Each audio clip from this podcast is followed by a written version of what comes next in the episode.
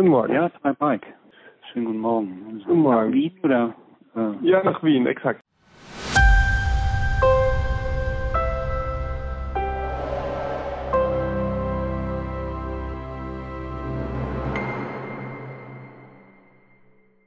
Ja, fangen wir an. Die Corona-Krise hat die Verschuldung in der EU massiv ansteigen lassen. Sie haben sicher verfolgt die Vorschläge, die da gemacht wurden. Es gab ja schon mehrere und jetzt zuletzt einer von der EU-Kommission, die ein 750 Milliarden Euro Wiederaufbaufonds vorgesehen hat. Ist aus Ihrer Sicht dieser Wiederaufbaufonds ein geeignetes Mittel, um die EU wieder zu stabilisieren und der Wirtschaft zu helfen? Also zunächst muss man ja sagen, äh, die Corona-Krise ist eine systemische Krise im Gegensatz zur Finanzkrise äh, vergangener Jahre. Alle sind betroffen, wenn auch unterschiedlich. Äh, die Unterschiede bestehen allerdings in der finanziellen Vorsorge, äh, nachhaltiger Haushaltspolitik beziehungsweise Einhaltung der Schuldenbremse, was äh, beispielsweise den Unterschied zwischen Deutschland, Österreich und auch Italien dann ausmacht. Auf der anderen Seite. Ähm, Italien fehlt, könnte man sagen, die strukturelle Wettbewerbsfähigkeit. Äh, sie hat eine ineffiziente Bürokratie, ein verkrustetes Arbeitsrecht, eine extrem langsame Justiz. Das ist schon seit x Jahren der EU bekannt und Italien sicherlich noch länger. Es wurde nichts gemacht. Mit anderen Worten, Italien äh, hat nicht an sich gearbeitet. Äh, das Problem von Finanzhilfen wie jetzt äh, dieser wieder wie jetzt dieses Wiederaufbauprogramm Next Generation EU äh, andenkt, äh, liegt natürlich darin, äh, dass diese Finanzhilfen, bis sie wirksam werden, extrem lange Zeiträume benötigen. Wir brauchen Planungskapazitäten, wir brauchen die Einbindung in Programme und das alles hat lange Zeitverzögerung zur Folge. Oder anders ausgedrückt, die Corona-Krise ist hoffentlich schon längst äh, vorbei, wenn dann diese Programme wirken. Gefahr außerdem, äh, mit viel Geld braucht man zukünftig keine Reform machen. Das Geld, gerade in Italien, wird vermutet, dass es in den, dass es in den Aufbau eines staatlichen Industriesektors fließen kann. Unwirtschaftlichkeiten werden begünstigt oder können erhalten werden.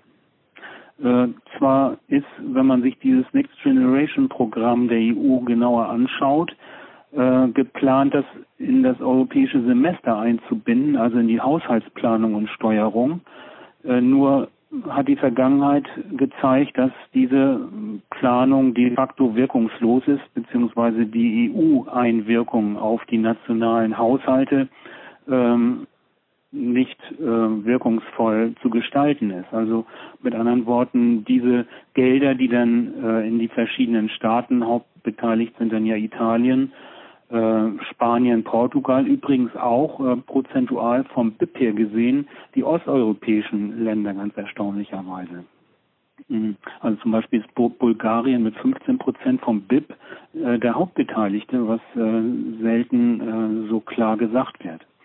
Hinzu kommt, äh, zwei Drittel dieses 750 Milliarden äh, Wiederaufbaufonds äh, sind äh, Zuweisung, also auf Deutsch äh, verloren, also ähm, Transfers könnte man sagen. Äh, nur ein Drittel sind Kredit. Man könnte also sagen, diese 500 Milliarden Euro, die als Zuweisung an die Staaten gehen, also vorrangig äh, an die Pandemie betroffenen Staaten, ist ein Ersatz für die Diskussion um Eurobonds. Italien braucht jetzt keine Eurobonds mehr, es kriegt das Geld geschenkt. Also es wäre de facto dasselbe wie Eurobonds. Nee, das will ich nicht sagen. Eurobonds sind ja so ein, äh, wie soll ich sagen, so ein Teufelswerk äh, in, in den Augen der soliden Staaten. Und äh, ich sage mal so, deswegen lässt sich die deutsche Kanzlerin das eine Menge kosten, um das mal so etwas salopp auszudrücken. Das sozusagen Eurobonds, äh, Eurobonds haben wir an verschiedenen Stellen indirekt, aber ich sage mal, der offizielle Begriff des Eurobonds und in diesem Umfang äh, Eurobonds vermieden werden. Das heißt, anstelle von Eurobonds, bei denen alle Staaten haften würden, schmeißt man jetzt salopp formuliert Staaten wie Italien das Geld nach.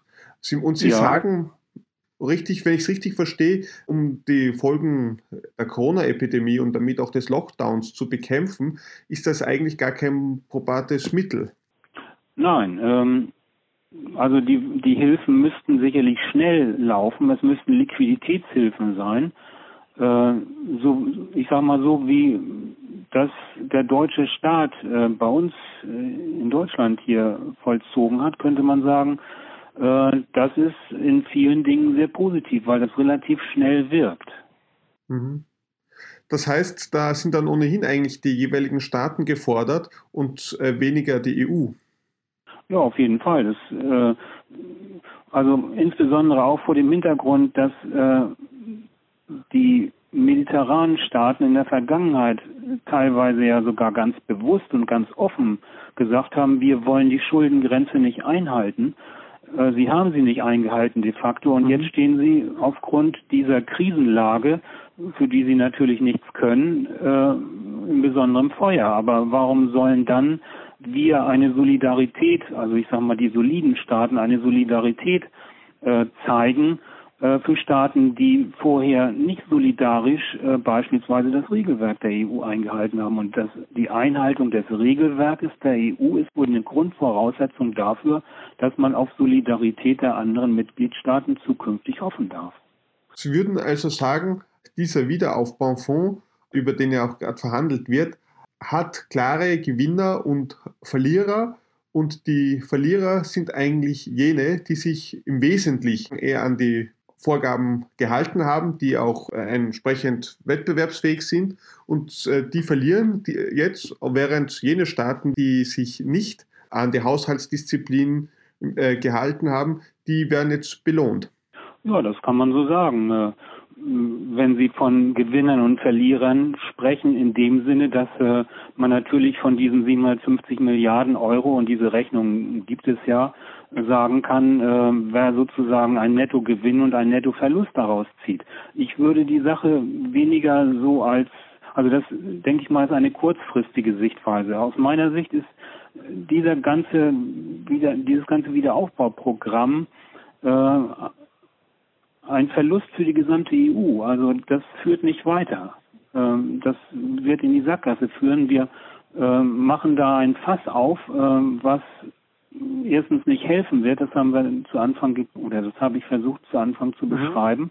Und äh, da kommen wir vielleicht noch zu. Äh, diese, ich nenne es mal Sonderprogramme und Ausnahmekrisenregelungen äh, die Vergangenheit hat das gezeigt, über die fiskalischen Rettungsschirme können sehr schnell zu einer Dauerlösung werden. Insbesondere auch äh, diese erstmalige Kreditfinanzierung, dieses Kreditinstrument der EU, das ist ja eine ganz interessante Sache.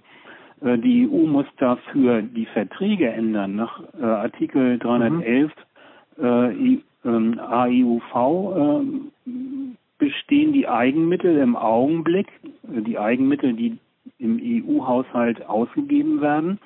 Äh, einmal aus Zöllen, das sind ungefähr 13 Prozent, der Mehrwertsteuerabführung, das sind ungefähr 12 Prozent und dann durch Staatenbeiträge in Proportion zu ihrer Wirtschaftskraft, das sind die restlichen 72 Prozent.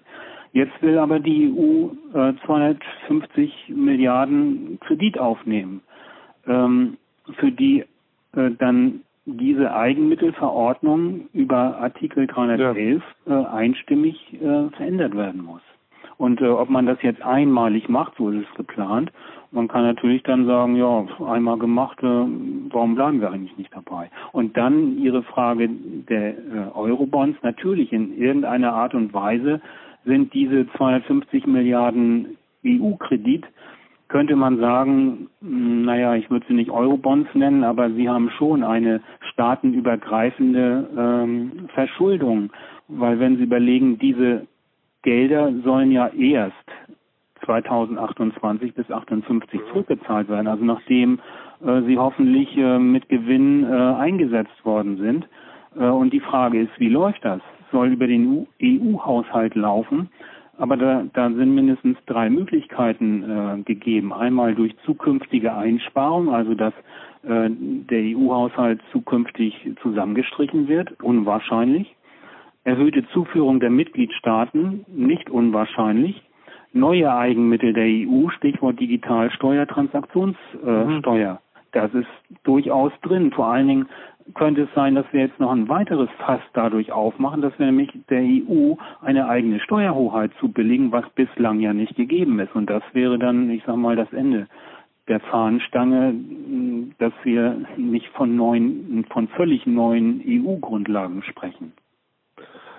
Verteidiger dieser Maßnahme könnten natürlich jetzt nun ins Treffen führen, dass solche neuen äh, Steuern, ob jetzt Digitalplastik, CO2 oder was auch immer, dass die, die Konflikte zwischen Nettogeber und Empfängern innerhalb der EU besänftigen würden, weil es würde nicht mehr die Frage sein, welche EU-Staaten sind jene, die äh, mehr beisteuern und welche weniger, sondern es wären ganz einfach alle Bürger der Europäischen Union.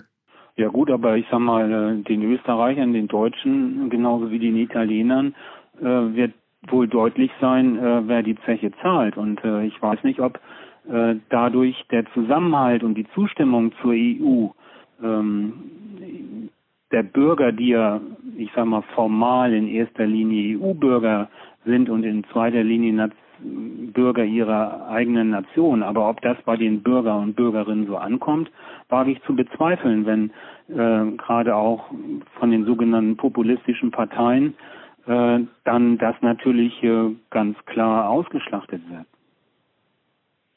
Also ich fürchte mal, der Zusammenhalt der EU wird äh, dauerhaft dadurch eher geschwächt als äh, als äh, gefördert. Also wenn die deutsche Bundeskanzlerin demnächst mit ihrer äh, Präsidentschaft, Ratspräsidentschaft äh, solche Sachen angeht, also halte ich für höchst bedenklich. Sie haben jetzt schon sehr deutlich gemacht, warum der Wiederaufbaufonds kein effizientes Mittel ist, um die Folgen der Pandemie zu bekämpfen und warum es sehr problematisch ist. Jetzt befürchten einige eine Schuldenunion durch die Hintertür. Sie haben es schon angedeutet, unter anderem die sogenannten sparsamen Vier. Sie teilen diese Bedenken, wenn ich Sie richtig verstanden habe?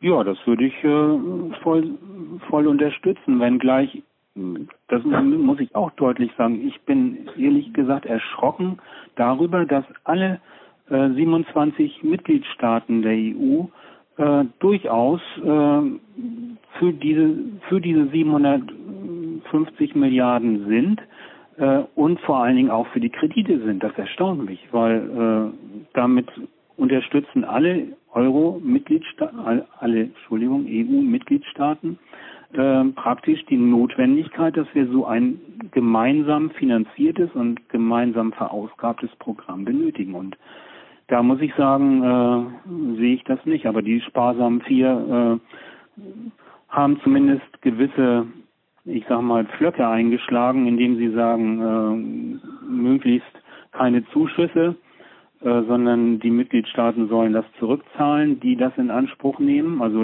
reine Liquiditätshilfen.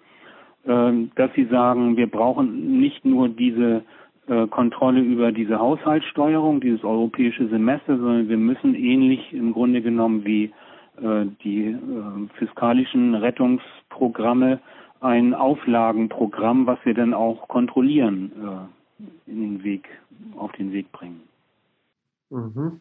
Also es hat Sie überrascht, dass alle EU-Staaten dem zustimmen. Das heißt, denken Sie, dass es hier ganz einfach wenig Aussichten auf Erfolg gibt, wenn man dem nicht zustimmt? Oder Glauben Sie, dass alle da Eigeninteressen haben, weshalb sie dem zustimmen? Was ist Ihre Einschätzung?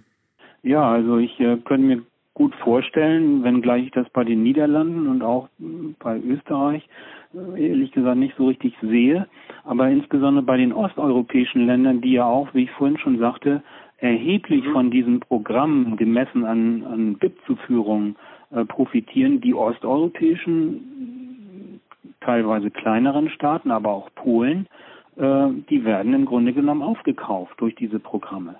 Äh, ja, und ähm, wenn man dann sozusagen die, die Gegenstimmen äh, durch finanzielle Lockungen einbindet, dann ist es äh, wiederum verständlich, dass alle 27 dazu Ja sagen. Aber wie gesagt, für die Niederlande und für Österreich, ehrlich gesagt auch aus deutscher Sicht, äh, kann ich da kein Verständnis für bringen, denn die, diese Staaten haben sicherlich nur zu, zu verlieren und wie ich schon vorhin erwähnt hatte, diese Eigenmittelverordnung, Artikel 311, benötigt die Zustimmung aller Mitgliedstaaten und zwar dann auch äh, jeweils der Mitgliedstaaten durch die Parlamente, also beispielsweise in Deutschland und in den Niederlanden. Mhm. Und wenn, wenn da ein Land sagt Nein, dann ist das geschehen. Und ehrlich gesagt, äh, warum sollten die, die Niederländer nicht den, den Mut haben, um zu sagen, nein, machen wir nicht. Leider haben wir die Briten nicht mehr im Boot. Die hätten es gemacht. Sie meinen, mit den Briten wäre das nicht möglich gewesen? Das glaube ich, das glaube ich ganz bestimmt. Also durch den Austritt Britannien, Großbritanniens hat äh, Deutschland und haben, ich sag mal, die soliden Staaten, äh, wie ja auch äh, durch die Mehrheitsverhältnisse äh, bei zwei, bei ähm, bei der qualifizierten Mehrheit äh, ja. ganz enorm verloren. Jetzt wird diese Maßnahme verteidigt mit verschiedenen äh, Gründen und einer davon ist der gemeinsame Binnenmarkt. Wir exportieren ja, heißt es, äh, Deutschland, Österreich und andere gerade auch in die Sorgenkinder wie Italien. Und insofern ist es doch so die Behauptung in unserem Interesse, wenn diese Staaten solide dastehen, aufgrund gerade unserer Exporte dorthin. Was ist Ihre Ansicht dazu? Also äh, indirekt sprechen Sie den gemeinsamen Binnenmarkt an. Äh, der gemeinsame Binnenmarkt, das sind die vier Grundfreiheiten, äh, auf die wir, denke ich mal, innerhalb der EU sehr stolz sein können, weil die sehr wohlfahrtsfördernd sind. Es ist der EU-Wettbewerb, äh, den wir innerhalb von, ich sag mal, 35 Jahren weitgehend bis auf gewisse Ausnahmen sehr gut hinbekommen haben. Äh, dieser EU-Wettbewerb, dieser EU-Binnenmarkt hat aber überhaupt nichts zu tun mit jetzt diesen Rettungshilfen. Äh, diese Transfer oder mit Transfers kann ich natürlich immer importieren. Äh, das Ergebnis sind im Endeffekt dann die Targetsalden, die die Exportüberschussstaaten haben, unter anderem Deutschland ungefähr 900 Milliarden Euro, die völlig unverzinst im Augenblick keinerlei Erträge bieten und äh, bei, bei einem Austritt von Italien beispielsweise oder bei einer äh, Insolvenz des italienischen Staates möglicherweise für Deutschland äh, äh, verloren sind. Also wir haben dann Exportüberschüsse gemacht, gearbeitet äh, für andere und kriegen da im Endeffekt nichts für. Mit anderen Worten, die Exportindustrie profitiert davon, einzelne Profiteure gibt es, aber nicht die Volkswirtschaft als Ganze. So würde ich das formulieren, ja. Denn äh, es wird ja sogar seitens der EU äh, gesagt, äh, die Nationen, die sehr hohe äh, Exportüberschüsse haben, die mögen doch bitte dafür Sorge tragen, dass das abgebaut wird. Beispielsweise indem sie ihre Arbeitskosten etwas anziehen. Äh, insofern ist ja die offizielle EU-Meinung, äh, geht ja durchaus in diese Richtung. Sie haben ein Buch geschrieben, das kürzlich erschienen ist im vorigen Jahr, Europäische Union und Währungsunion in der Dauerkrise. Dabei haben Sie sich auch mit Italien auseinandergesetzt und unter anderem geschrieben, der Fortbestand der Europäischen Währungsunion wird durch Italien in Frage gestellt. Jetzt ist es so, äh, mit der Corona-Krise ist die ohnehin schon hohe Verschuldung Italiens äh, nochmals gestiegen. Sollte die EU Rahmenbedingungen für einen geordneten Euro-Austritt Italiens schaffen, damit sie, eben, falls es dazu kommen sollte, zumindest darauf vorbereitet ist?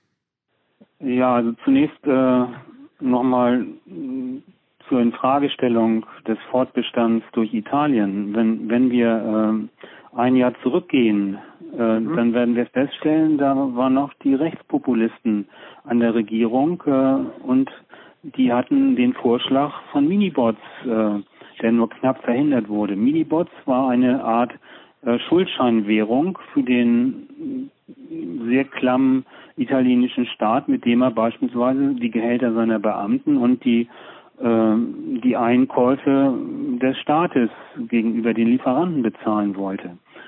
Das ist nur knapp verhindert worden. Zweite Sache, äh, es wurde mehrfach äh, ganz bewusst und ganz offensichtlich äh, gesagt, der Fiskalpakt, den gibt's für die Italiener, für uns Italiener nicht mehr. Die Schuldenbremse, die interessiert uns nicht. Also mit anderen Worten, ganz offen wurde äh, wurde das Regelwerk der EU seitens Italien in Frage gestellt. Äh, deshalb, Sie sprachen an, äh, alle Länder, alle Euro-Länder haben massive, äh, einen massiven Aufbau im Augenblick ihrer Verschuldung. Man schätzt, dass Italien äh, im Augenblick so bei 155 Prozent seines BIPs mhm. liegt, äh, von 132 Prozent. Griechenland äh, liegt etwa wohl bei 200 Prozent. Also es ist unvorstellbar, dass äh, diese Länder je ihre Schulden bedienen können. Ein Zahlungsausfall wäre eher äh, wahrscheinlich, wenn nicht äh, sozusagen die monetären und fiskalischen Rettungsschirme weiter aufgespannt bleiben. Deshalb ist es nur von Nutzen, äh, für diese Eventualitäten, also für diese durchaus nicht unrealistische zukünftige Krise, Währungskrise, äh, vorzusorgen, denn äh, die, das Eurosystem kennt ja äh, keine Insolvenz eines Staates und auch kein Euro-Austritt. Ähm, dafür so, sollte das Regelwerk zukünftig äh, geformt werden, damit äh, keine Probleme bestehen. Denn die Probleme, die man ja schon bei den Minibots vor einem Jahr oder in Griechenland 2012, 2015 zu den jeweiligen Liquiditätskrisen oder Solvenzkrisen Griechenlands sah, das große Problem der Kapitalflucht. Äh, natürlich merken die Italiener, die Griechen, wenn es eng wird für den jeweiligen Staat und äh, dann ist natürlich der Gang zur, zum eigenen Sparbuch, um zu schauen, äh, dass wir noch unsere Euro, unsere Euros, unsere, nennen wir sie mal Hardwährung äh, gegenüber dem, was droht, äh, dort abholen äh, entweder unter das Kopfkissen packen oder per Girokonto ins Ausland überweisen, solange wir das noch können. Äh, also man müsste Kapitalverkehrskontrollen sehr schnell einführen, beziehungsweise man müsste Regelungen schaffen, dass diese Umstellung relativ schnell läuft. Äh, Währungsreformen, wenn sie angekündigt werden, sind meist sind weitestgehend wirkungslos, weil man das natürlich dann antizipieren kann. Außerdem haben wir dann das Problem äh, bei so einem Währungsaustritt, dass natürlich dann die Frage ist, welche Währung gilt. Gut, für Italiener würde das dann die neue italienische Währung sein, aber was ist, Sie sprachen Exporte, Importe an, was ist sozusagen mit den Auslandsbeziehungen? Mhm. Was passiert mit den Targetverbindlichkeiten? Italien ist 300, äh, ungefähr 380 Milliarden äh, negativ im Targetsaldo äh, zu Beginn von 2020. Äh, wird das zurückgezahlt äh, an, an die EZB oder wie sieht das aus? Also deshalb wäre eine, eine Neuordnung der Währungsunion äh, sicherlich besser als, äh, ich sage mal, ein unordentlicher Austritt, äh, ein unordent, eine, eine Krise, die äh, ja über Nacht hineinfällt und alle sind erstaunt und äh, alle wissen nicht so recht, wie man das handhabt. Die rechtspopulistische Regierung ist nicht mehr im Amt, aber das Risiko ist noch immer da. Würden Sie sagen, dass durch das Italien ungeordnet den Euroraum verlässt? Das würde ich auf jeden Fall, also ich sag mal, so schnell wie, wie in Italien die Regierung wechseln, äh, können natürlich die Rechtspopulisten wieder äh, ans Ruder gelangen und äh, ich würde das nicht nur unbedingt an den Rechtspopulisten klar machen. In, in Griechenland waren es die, nennen wir sie mal links, also auf Deutsch die Syrizas-Partei, äh, die äh, damals den, nennen wir ihn mal Geuro einführen wollten, auch so eine Art Schuldscheinwährung. Also solche Schuldscheinwährungen kommen immer äh, hervor, wenn der Staat in ganz enge Liquiditätsprobleme kommt, keine andere Möglichkeit sieht und sehr häufig, so war es zumindest in Italien, äh, Entschuldigung, in Griechenland, dass äh, so eine Zweitwährung dann als Drohpotenzial gegenüber der EU verwendet wird, so nach dem Motto, wenn ihr uns äh, nicht weiter Kredithilfen gebt oder jetzt sogar Zuweisungen, äh, dann haben wir immer noch die Möglichkeit, eine eigene Währung zu machen. Und dann sagt natürlich die EZB, oh bloß nicht, weil wir sind ja eine Monopolwährung und wollen gerne unser Monopol behalten. Und außerdem wäre ein ungeordneter Austritt mit äh, weitreichenden Konsequenzen verbunden, von denen sich, Stichwort Tageshalten, wohl auch Deutschland oder ebenso auch die französischen Banken vermutlich fürchten müssten. Äh, das wären dann sozusagen Zweitrundeneffekte. Äh, durch die ganzen Kreditverflechtungen äh, wird das natürlich seine Runden ziehen, ja. Das heißt, hier gibt es ein gewisses erpresserisches Potenzial. Denken Sie, das ist auch ein Hintergrund bei Machenrettungsprogrammen, zumindest dafür, dass sie letztlich alle durchgewunken werden? Ja, das würde ich voll unterschreiben. Der gravierende Fehler war 2010, dass man Griechenland gerettet hat. Griechenland macht etwa zwei Prozent des BIPs der Eurozone aus. Griechenland hätte man einfach hinaus beten können. Äh, der griechische Staat wäre insolvent geworden. Man hätte über Artikel 123, ne, ja doch, ich weiß jetzt nicht genau, 122 oder 123 hätte man Griechenland äh, ganz normal äh, helfen können äh, über äh, EU-Hilfen. Ähm, also 122 wäre es dann, ähm, dass den Griechen das Leben weiterhin ohne weiteres möglich gewesen wäre, nur außerhalb der Eurozone. So, und das wäre dann äh, praktisch ein Präzedenzfall gewesen für alle anderen Länder, die gesehen hätten, ah, sowas ist also innerhalb des Euroraumes durchaus möglich. So, und jetzt hat man gesehen, die, die Griechenland hat uns dreimal 2012, mhm. äh, 2000, also 2010, 12 und 15, ich sag mal, die EU mehr oder weniger an der Nase herumgeführt äh, und äh, es geschafft, dass Griechenland weiterhin unheimlich unterstützt wird und äh, in der Eurozone bleibt, wenngleich es den Griechen immer noch schlecht geht. Das heißt, äh, wenn man jetzt Rahmenbedingungen schafft für einen geordneten Euro-Austritt, würde so ein Erpressungspotenzial damit reduziert werden. Ganz genau, dann sagt man, ja, dann, dann geht doch bitte. Also ich habe sogar den Vorschlag gemacht, darüber können wir vielleicht auch noch sprechen, ja. über Parallelwährung und wie man das im EU-Vertrag dann auch entsprechend einbauen könnte.